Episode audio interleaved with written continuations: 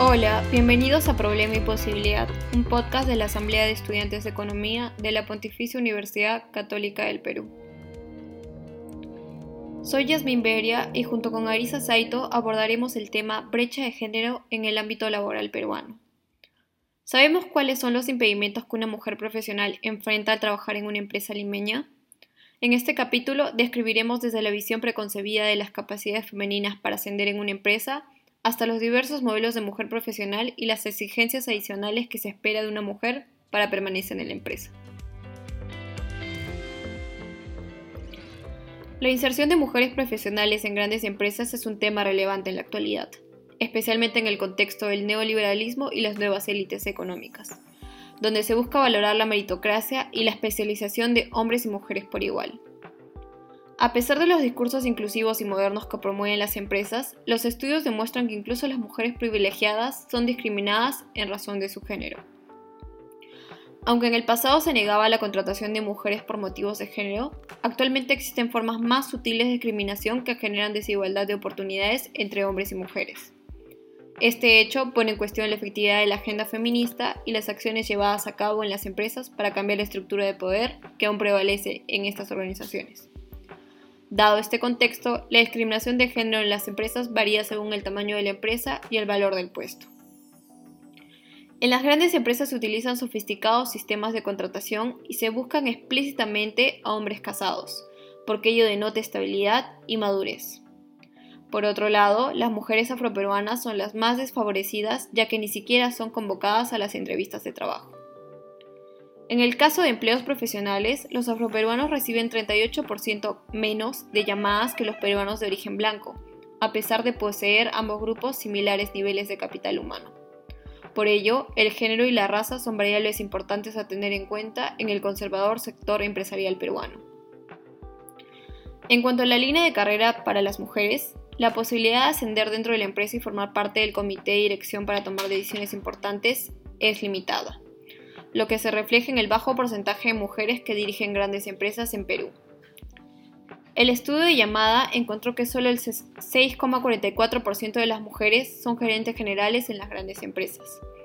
Esta es una cifra considerablemente baja en comparación con las medianas y pequeñas empresas que cuentan con el 21% de participación femenina como gerentes. Esta escasa presencia de mujeres en puestos de alta dirección reduce las oportunidades de tutoría y de hacer carrera a las subordinadas.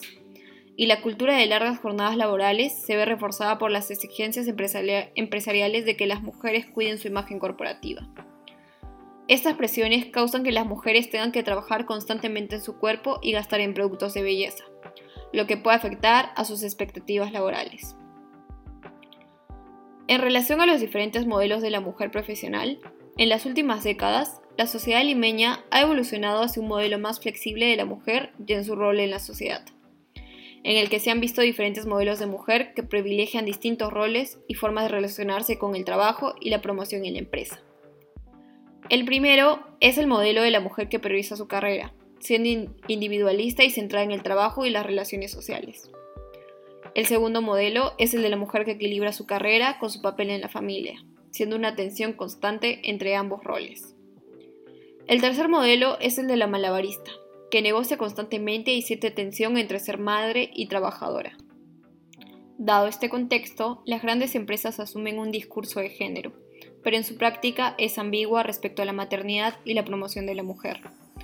Si la mujer tiene un alto valor de rotación, el embarazo puede verse como algo amistoso, pero si es una mujer en ascenso, la maternidad puede verse como un problema, aunque las empresas ofrecen permisos de maternidad y flexibilidad laboral, muchos no promueven una trayectoria profesional clara para las mujeres y no están interesadas en cambiar el modelo de trabajo para que las profesionales puedan equilibrar su tiempo entre el trabajo y la vida familiar o personal. Un estudio realizado por Activa, Centro de Liderazgo e Innovación, encontró que el 91,5% de las mujeres siente culpa por dejar a los hijos para irse a trabajar y el 44,9% de las mujeres ha reducido su periodo de lactancia para no ser mal vistas en el trabajo. En síntesis, las mujeres profesionales en el ámbito laboral limeño de la gran empresa han presentado una serie de obstáculos para lograr un desarrollo pleno a comparación de los hombres. Por un lado, la visión limitada de las capacidades que le otorgan a las mujeres es un impedimento para tener un ascenso en una empresa. Por otro lado, se espera de las mujeres un esfuerzo adicional respecto a su apariencia física para que no afecte a su trabajo. Por último, existen tres tipos de mujeres profesionales de las cuales todavía no existe un consenso por parte de la empresa para brindar soporte a las mujeres en circunstancias familiares como el embarazo.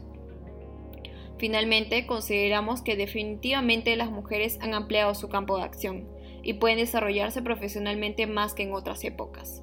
No obstante, aún vemos oportunidades de mejora.